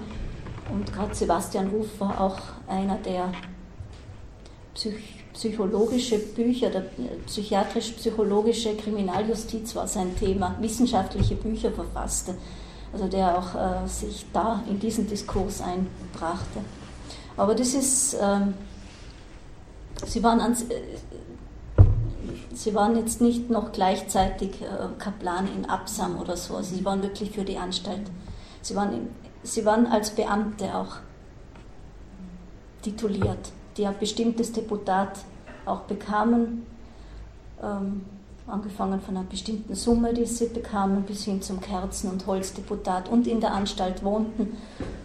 und auch starben. Also einer ist von, am Weg von der Beichte dann über die Treppen gestolpert und gestorben und der hat eben auch diese große theologischen Nachlass der, der Bibliothek vermacht. Zu den Quellen ja, das, die vielen Handschriften sind da und es ist klar, bei einem Brief ist es klar, bei einer Selbstbeschreibung ist es klar, wie zum Beispiel der von der Notburger. Aber sehr oft in den Irrengeschichten sind diese selbst, sogenannten Selbstzeugnisse, sogenannten, eingefügt in den ärztlichen Bericht als wörtliche Zitate. Sie passen dort hinein, wo sie gerade gebraucht werden. Ähm, was nicht heißt, dass sie für mich völlig unrealistisch sind. Gell? Es ist schon nachvollziehbar, vor allem dann, wenn, wenn, ähm, wenn sie so isoliert dastehen und, und der Arzt keine nicht gleiche Erklärung dazu hat. So. Oder wenn sich dauernd wiederholt, wenn ein Schrei zitiert wird und das hat halt der Wärter aufgeschrieben, die schreit die ganze Nacht da, da, da und so dann steht es so im Irrenprotokoll und genau so kommt es auch in der Irrengeschichte danach wieder. Aber dass es die Stimme des Arztes vor allem ist, die die Geschichte erzählt, das bekommt man gleich am Anfang bei dieser Geschichte von Marie S. mit. So, so schreibt natürlich die Marie selbst nicht, auch wenn es heißt von ihr, dass sie viel las. In der Schule lernte sie leicht, sie ist zwar eine Magd, aber sie las sehr gerne. Aber sie würde nicht Wohnzimmer sagen, sondern Stube. Und sie hätte einen anderen Dialekt, wenn sie aus, aus dem Außerfern kommt. Das ist, das ist schon klar.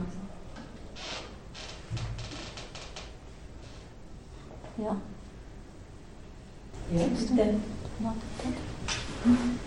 Du sprichst von, der, von der säkularisierten Anstalt. Ja. Ähm, nun ist es, dass da vorher gesprochen von der Säkularisierung, die also das 19. Jahrhundert kennzeichnet. Der Begriff ist ja schon längst aufgebrochen und dekonstruiert, ja, ja. Mhm. also dass die, äh, da einfach Grenzen gesetzt werden und Verhüllungen passieren äh, und das bricht man auf und man sieht, dass es gegenläufige Entwicklungen gibt und so. Was ist jetzt an dieser Anstalt säkularisiert? Sie mhm. ist eingebaut in den weltlichen Verwaltungsmechanismus. Äh, Andererseits gibt es aber doch sehr viele eben nicht säkularisierte Elemente, also Priester als Seelsorger, als Tröster. Ja. Äh, wie schaut es aus mit dem Personal? Weil ich weiß von Salzburg, von Quellen, dass dort bei diesem St. Johanns äh, Spital, an dem mhm. das, äh, diese Anstalt angeschlossen hat, das war das normale Spital, da hat man 1840 diskutiert, ob man die barmherzigen Schwestern als Pflegepersonal einführt oder nicht. Es waren sehr viele Ärzte dagegen, weil sie gesagt haben, da kommt der Klostergeist in unser Krankenhaus, also ja. der Klostergeist kommt ins Krankenhaus. Ähm, aber trotzdem sind sie dann eingeführt worden aus dem schlichten Grund, weil sie billiger waren. Ja. Und äh, andererseits ist das wieder ein enormes religiöses Moment, wenn das Pflegepersonal natürlich äh, so sehr in einem Orden oder im, im Glauben verhaftet ist.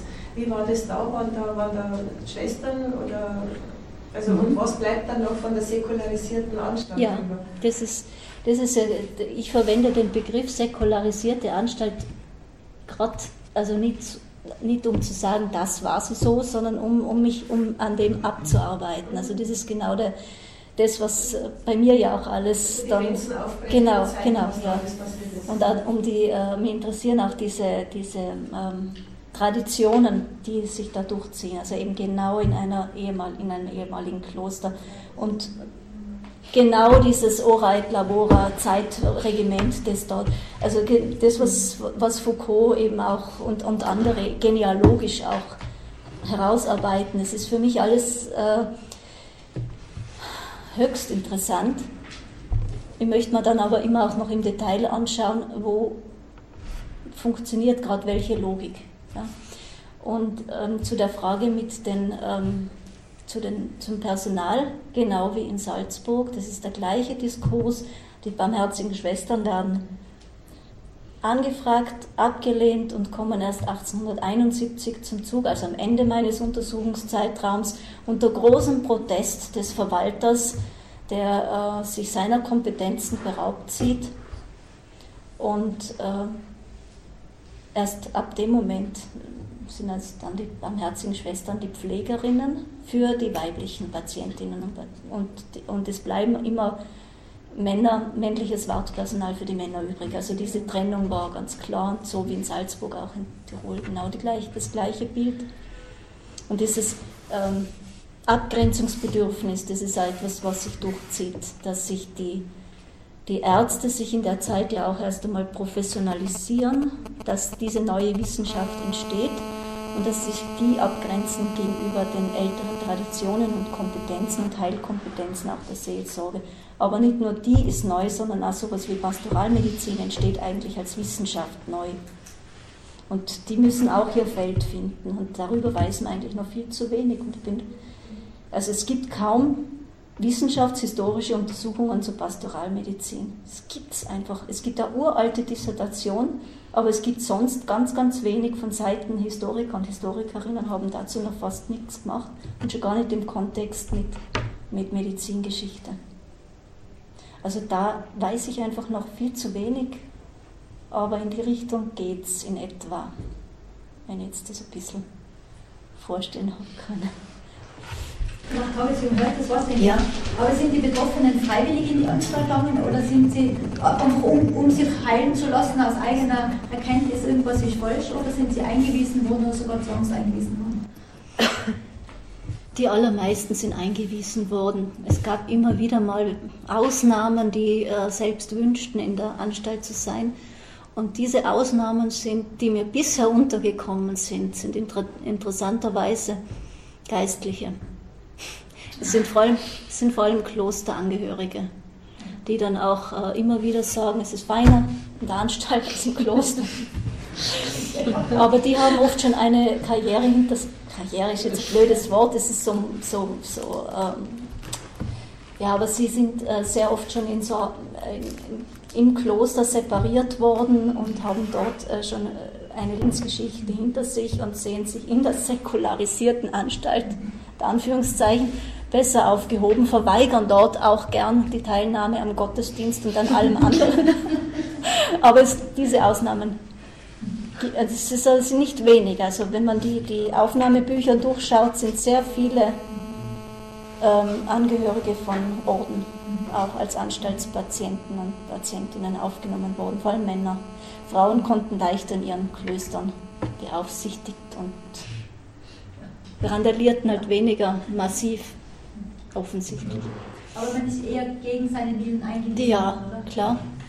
Und Wobei jetzt man auch gegen, gegen den eigenen Willen. Ja, das Beispiel vom Johann Arm, dem Historiker am Ende, der täglich um seine Befreiung bittet er auch äh, an das Gubernium und ans Ministerium und überall hinschreibt, um rauszukommen. Leider habe ich diese Quellen nicht. Ich weiß nicht, ob die auch erhalten sind. Es nur, wird nur in den Protokollen immer berichtet. Sprechen eine deutliche Sprache. Also es ist, äh, aber sehr viele Angehörige von gerade aus, aus, aus den sogenannten Unterschichten, scheuen auch den Moment entlassen zu werden, weil sie nicht wissen, was danach ist. Also es, für viele ist das, es wird immer so massiv dargestellt, alle werden, äh, müssen eine Anstaltskleidung, und, aber für viele ist das das erste Mal, dass sie überhaupt eine, äh, eine gewisse Grundversorgung bekommen und ein regelmäßiges, äh, regelmäßige eine Diät, also regelmäßiges Essen. Und ganz viele kommen in so einem ähm, schlimmen und, und bedrückend, es wird es ja, wie das erzählt wird, wie sie eingewiesen werden, in welchem Zustand sie sind, dass sie zunächst einmal sah die Behandlung nicht großartig psychologische Maßnahmen vor, sondern behandelt von Krätze und Zahnbehandlungen und die, die, die Schurf, die, die Wunden, die die Menschen auch mitbrachten, wurden erst einmal versorgt und danach konnte, beginnt, versucht man halt zu schauen, wie weit man da das heißt, die Verwandten, die Familie der Betroffenen haben im Prinzip den Betroffenen einmal selbst weggesperrt oder einmal irgendwie und haben dann sozusagen an die Anstalt abgeben. Kann, kann man das so sagen? Es braucht immer einen Arzt, der diese Einweisung veranlasst. Die Familie selber kann das nicht tun. Sie braucht sozusagen, wenn sie wirklich das möchte, einen Verbündeten, einen Arzt. Mhm. Aber den hat man sich dann einfach gesucht, den Verbündeten? Naja, das, das schaut, da schauen sie in der Anstalt schon ganz genau hin. Denn äh, Sie wollen nicht jeden haben, sie wollen nur die sogenannten Heilbaren haben. Es ist eine Heilanstalt und keine, kein Versorgungshaus. Wie es ist, Versorgungshäuser gibt es ja seit ja, vor allem seit dem 18. Jahrhundert ein sehr dichtes Netz an verschiedenen Versorgungshäusern. In jeder größeren Gemeinde gibt es ein eigenes Versorgungshaus, also die nicht. Und man schaut da genau hin, wie schaut die Finanzierung aus.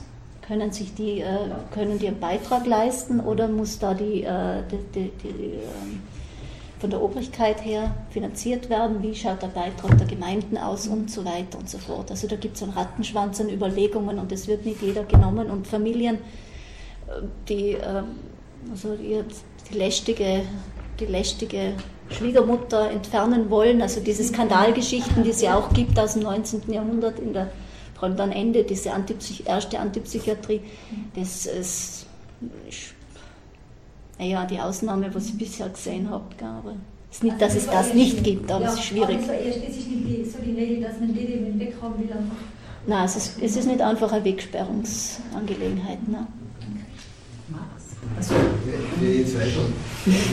Kannst du ein bisschen etwas zu, zu Diagnose und Therapie auch sagen? So, also eben, wie das ausgeschaut hat, würde mich einfach interessieren. Und die zweite Frage, weil es ja um Identität geht, gibt es Dokumente, aus denen man irgendwie entnehmen kann, wie jetzt die Diagnostizierten mit diesen Zuschreibungen umgehen und ihre eigene Identitätsinterpretation mhm. leisten? Äh, fange mit der zweiten Frage an. Da weiß die, äh, da, da, kann die Michaela Reitzer zu 1900 zur Psychiatrie, äh, zur Psychiatrie und zur klinischen Psychiatrie um 1900 viel mehr erzählen, aus dem Grund, weil sowas wie psychiatrische Literatur erst ab 1850 in größerem Ausmaß entsteht. Vorher haben wir diese Literatur, diese Empfindsamkeit und ähm, ja, also diese Geschichten, aus denen man sich eher so was wie Identitätsfragmente zu, ich sagen, also zurechtlegt, aber dass man sich selbst als, als an einer Sexualpathologie oder an einer religiösen Pathologie erkrankt wahrnimmt, das sehe ich im Untersuchungszeitraum noch nicht. Und die äh, Eigendefinition, so sie überhaupt fassbar ist, zum Beispiel bei der Notburger durch ihr schönes Dokument, das in der Akte, das in der Akte eingelagert ist, äh, weicht auch von dem ab, was die Ärzte schreiben. Teilweise, also es, es, ja, es gibt eine Ähnlichkeit, nämlich dass man sich überhaupt als, dass man sich eine Geschichte gibt, die ähm, von, in, in, der diese, ähm, diese Momente entsprechend geschildert werden, wo, wo die Sache kippt und Dennoch sind es andere Erfahrungen, die da wichtig sind oder sinnstiftend sind. Und wenn die Notburger von sich selbst schreibt, dass sie, dass sie äh, äh, sterben möchte, weil sie zu Gott möchte und in erst endlich in den Himmel kommen möchte, dann ist das für einen Arzt das, das, das Randnotiz, das ist nicht wichtig. Da kommt eher diese extrem große Liebe zu ihrem Vater zu, oder, die, oder diese Lesewut des, des Mädchens, das viel zu viel gelesen hat und, und das Falsche. Und, oder wenn die, wenn die Notburger von ihren Freundschaften, von ihren Freundinnen erzählt. Die, die Freundinnen kommen überhaupt nicht vor in der ärztlichen. Oder wenn die Notburger erzählt, dass sie unter der unglücklichen Liebe, äh, äh, unglücklichen Ehe ihrer Schwester gelitten hat mitgelitten hat. Das ist für den Arzt überhaupt nicht interessant, das kommt nie vor. Aber sehr wohl, dass er schwere Geburt hatte und, und nachher Wochenbettdepressionsgeschichte, heißt nicht Depression zu der Zeit, aber das, diese Dinge. Dass die Notburger von sich erzählt, dass sie äh, sexuell unbefriedigt ist, sie sagt es nicht so, aber dass sie ihren Mann äh, immer wieder fordert und auch in die Enge treibt und ähm, das ist für einen Arzt überhaupt nicht wahrnehmbar und das will er auch gar nicht so sehen, diese, diese Exzessivität, weil sie ist doch eine, eine bürgerliche Erste-Klasse-Patientin, dann sieht man das nicht. Sie ist, bei einer Unterschichtfrau wäre das sehr wohl Thema gewesen. Also das ist schon ein Punkt. Gell? Aber haben jetzt die, die Fragen? Die, diese Diagnosetherapie? Diagnosetherapie. Ja, also die Diagnosen ändern sich schon in diesen 40 Jahren, die ich in den Blick nehme, schon in dieser Zeit. Weil äh, das ist die Zeit, wo sowas wie wissenschaftliche Psychiatrie ja sich erst einmal überhaupt als, als, als Wissenschaft entsteht. Und sie suchen dauernd nach einer Verfeinerung der Diagnosen. Ich für meinen Forschungsgegenstand gehe davon nicht davon aus, dass ich alle religiösen Pathologien mit einem bestimmten Diagnosedings da finde. Also da steht nicht religiöse Manie oder religiöser Wahn schön im Aktenkopf und die nehme ich und die anderen lasse ich aus, sondern wie bei der Josefa, das war mein Beispiel am Ende, da steht lebensüberdrüssiger Wahn und Aberwitz. Und ich muss jede Akte in die Hand nehmen, um hineinzuschauen, was für eine Geschichte spielt sich denn da ab. Weil mit der Diagnosestellung, die ist so vage und so ähm, vom Augenblick gerade abhängig, das ist nicht, es ist nicht klar. Also aus der Geschichte nicht determiniert, so irgendwie, aber den Eindruck. Ja, und sie, sie ändert sich von, äh, auch im Verlauf der Therapie, was ja irgendwo nachvollziehbar ist. Sie ändert sich aber auch je nachdem, welcher Arzt spricht. Und ein junger Sekundararzt sieht die Sache vielleicht ganz anders, umso mehr er sich irgendwie profilieren möchte und einen Beitrag in der allgemeinen Zeitschrift für Psychiatrie dann daraus konstruieren möchte. Also der sieht die Sache dann ganz anders wie, wie der, der Erstdiagnostizierende. Der, und da gibt es auch Konflikte, die sich da abspielen. Also es ist ganz, ja, das ist ganz klar. Das ist, aber das, sind, das ist, alt, also das ist in der Psychiatriegeschichte ein bekanntes Phänomen, ähm, was immer noch spannend ist, extrem spannend. Also ich würde hinzufügen zum dem Wort des Historikerkollegen, warum man Geschichte, sich für Geschichte interessiert, dass, dass man sich ja, gerade auch für diesen diesen Streit und für diese Konflikte äh, eine bestimmte Neugier auch mitnimmt. Also wenn es nicht scheppert, so ist es äh, nicht so interessant.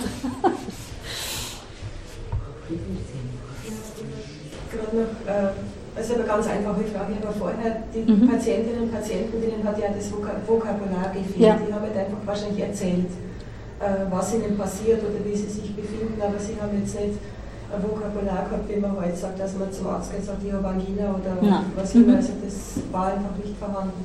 Was mir gerade aufgefallen ist, äh, mit dem Romanenlesen und so, das war natürlich auch top.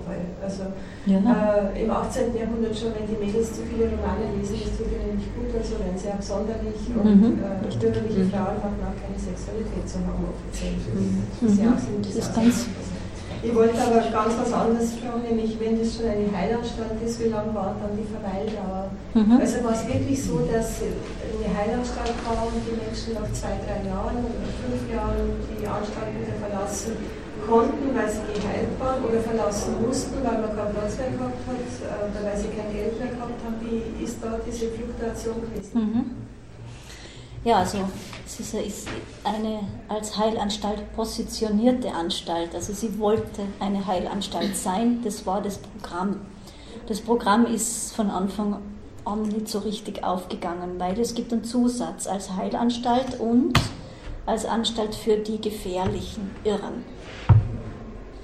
Und ähm, was als gefährlich angesehen wurde, das ist erstens mal Interpretationssache. Und zwei, am Anfang war man da auch nicht so ganz genau, was heilbar betrifft. Also da hat man auch äh, Menschen aufgenommen, zuerst um die Anstalt zu fühlen, die äh, sich, wo klar war, eigentlich können wir da nicht viel tun. Die sind dann halt viel zu lange geblieben, mit Anführungszeichen. 1834 gab es eine große Revision, da sind ganz viele rausgeschmissen worden, in eine Versorgungsanstalt überwiesen, weil sie eben nicht heilbar waren. Ähm, die Geschichte beginnt dann sehr schnell, ähm, sich, also es beginnt dann ganz schnell, dass man, dass Ärzte, Verwalt, also die, die Direktoren immer wieder fordern, dass die Anstalt zu erweitern ist um eine Pflegeanstalt, also dass es äh, in die Richtung geht. Das geht das ganze 19. Jahrhundert hindurch so und erst um 1900 herum wird es eine Landesheil- und Pflegeanstalt. Aber das ist etwas, was sich von 1830 beginnt es schon, die Richtung. Aber wir brauchen auch dafür einen Ort. Die Verweildauer, die war relativ kurz, also fünf Jahre war kaum die Rede. sondern es sind oft nur wenige Monate. Dafür gab es immer wieder Neuaufnahmen. Um ein Beispiel zu nennen, die erste weibliche Patientin, von der ich wusste, dass es eine Jüdin aus Hohenems ist. Von der habe ich ganz lang den Akt überhaupt nicht gefunden, weil sie eben 1842 oder so endlich den Akt gefunden, weil sie ist immer wieder aufgenommen worden und der Akt ist dort abgelegt, wo das letzte Mal, ähm, wo, wo die letzte Entlassung war. Und jeweils nur für wenige Monate. Manchmal ein Jahr, manchmal anderthalb Jahre und sehr viele sind in der Anstalt auch gestorben. Da gibt es dann äh, Sektionen bei vielen. Ja, und entlassen die meisten als gebessert, geheilt oder unheilbar. Was äh, geheilt, ähm, da ist man immer vorsichtiger geworden, weil mit der Zeit hat man auch eine gewisse Erfahrung bekommen und, und äh, herausgefunden, dass geheilt nicht unbedingt heißt geheilt, sondern dass das eine Phase ist, dass es eben da diese Krankheitsformen gibt. Ja, mir ist vorhin was aufgefallen, äh, eigentlich witzigerweise oder seltsamerweise, wie du es vorgelesen hast, ähm, dass so wirklich für mich ein, ein komplett sexualisierter Blick des Arztes eigentlich irgendwie ähm, ja, so ich mhm. den Eindruck hatte. Und zwar auch, weil ich von der Notburger die Geschichte kenne und hier wieder, also dieses Augenmerk auf die Brüste, wo ich mir gedacht habe, wieso ist das so wichtig und gibt es das, ist bei der Notburger genau dasselbe. Also wenn du sagst, äh, man, sie sollten nicht sexuell, sexuell sein oder das wird mhm. ausgeklammert, aber es kommt so massiv dann in, im Akt daher, dass ich mich frage, ist das notwendig, beziehungsweise ist das auch bei der Beschreibung von Männern der Fall oder ist das was Spezielles, was schon eher Arztblick auf die weibliche Patientin gerichtet ist? Das ist nur auf Eindruck jetzt. Mhm. Ähm, ja, es gibt auch Beschreibungen von Männern, die auch sexualisiert sind, vor allem wenn sie nicht so sind, wie, wie Männer zu sein. Also wenn sie weibliche Züge haben zum Beispiel oder sich, wenn es in diese Richtung geht, aber eher ein bisschen später erst im Untersuchungszeitraum. Ansonsten ist es, ähm, ja, also ich habe wir haben ja nicht nur die, den, den Irrenarzt, der spricht, sondern eben auch die Ärzte am Land, die sprechen. Und die schauen, äh, und, und da ist dieser, äh, da geht es da um die, die Mutter, die ihr Kind viel zu lang stillt in dem Fall, die, deren, deren Brüste deswegen vor Milch strotzen, also wo es um diese Funktionen auch geht. Ob, die, ob da aber ein gestörte Ding ist, ob das nicht so ist. Also da, da geht es auch in die Richtung. Ja, aber dieser sexualisierte Blick ist, ist äh, bei manchen, es ist auch ganz oft ein gewisser, aber noch häufiger finde ich eigentlich das, äh, der, der, die Abgrenzung nicht zum anderen Geschlecht, sondern zur sozialen Unterschicht. Also das ist viel massiver, viel massiver zu spüren und zu, herauszulesen, wenn so Abscheu gegenüber ähm, gewisse äh, gegen das Aussehen oder, oder die, die, die Essgelüste oder irgendwas. Und das nicht in, also das, da ist viel mehr Distanz. Und immer mehr finde ich eigentlich diese Unterscheidung wichtiger, was jetzt die religiös Wahnsinnigen betrifft, als die zwischen Frauen und Männern. Mhm. Also das ist, da scheint mir viel massiver zu sein für den Untersuchungszeitraum, zumindest. Mhm. Für die Zeit. Ich würde nicht sagen, dass das dann so bleibt. Elisabeth hat noch eine Frage und dann Martina. Okay, ähm, die äh, Christine hat uns ja schon gesagt, du hast uns hineingelockt mit dieser Beschreibung von der Maria S. Ja. Und dann ist auch schon öfters jetzt angesprochen worden mit dieser Heilung. Wie ist denn mit ihr weitergegangen? So ist das und hat sie das Baby dabei gehabt? Nein. Hat sie das Baby mitgehabt? Baby nein. Baby was nein. weißt du von ihr?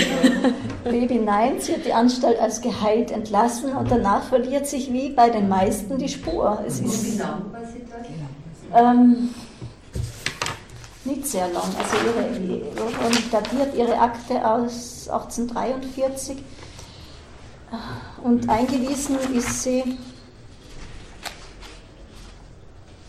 paar Monate. Also ich weiß es jetzt nicht auswendig, aber das ist, ich weiß, dass es nicht lang, bitte. Ist da irgendwie auch geschrieben, was mit dem Kind gewesen ist in der Zeit, wie sie da... Nein, nichts. Also Und von dem Kind hören wir nichts mehr, gar nichts. Nein, null. Ah, auf jeden Fall als geheilt ist entlassen. Ja. Das heißt nicht, dass ich sage, dass sie geheilt Ja, ja. wie ich mich überhaupt von diesen Dingen fernhalte. Also das muss ich, glaube ich, in der Runde nicht sagen. So, das ist, das ist nicht mein Thema.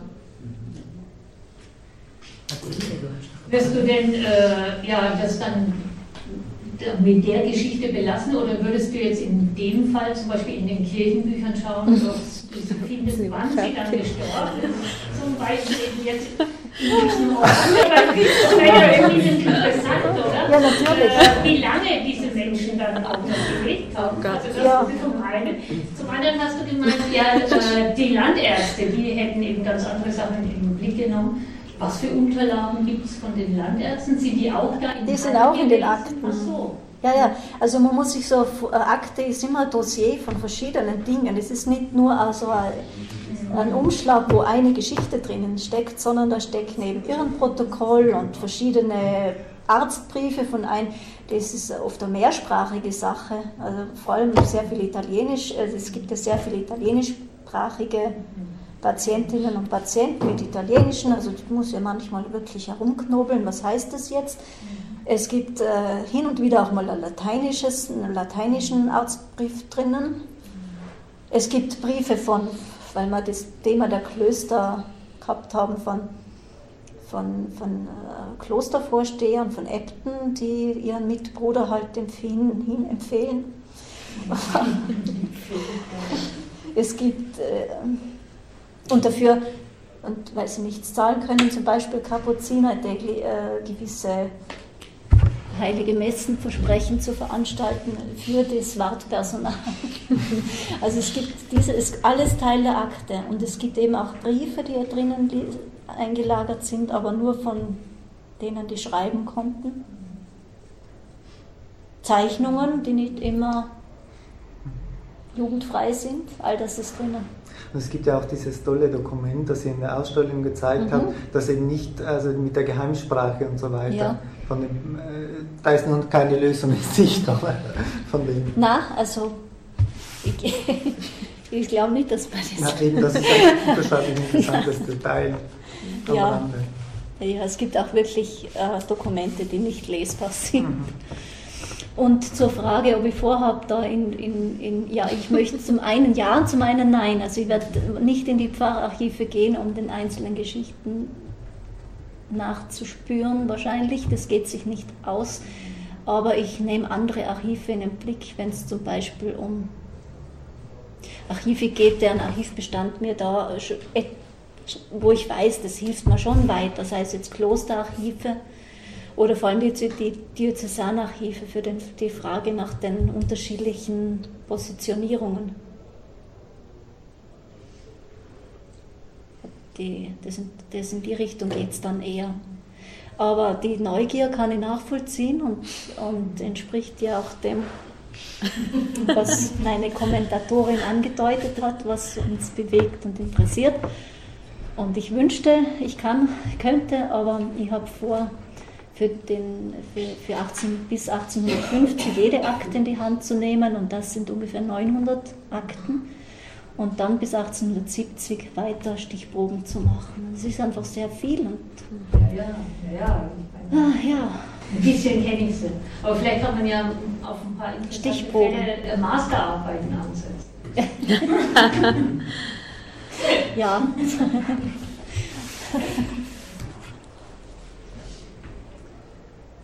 Also ich finde, jetzt haben wir durch diese interessanten Fragestellungen und durch deine langen Beantwortungen wirklich ja doch einen wunderbaren Einblick in dein wirklich großes Vorhaben bekommen. Dankeschön. Ich danke für den schönen Kommentar. Danke.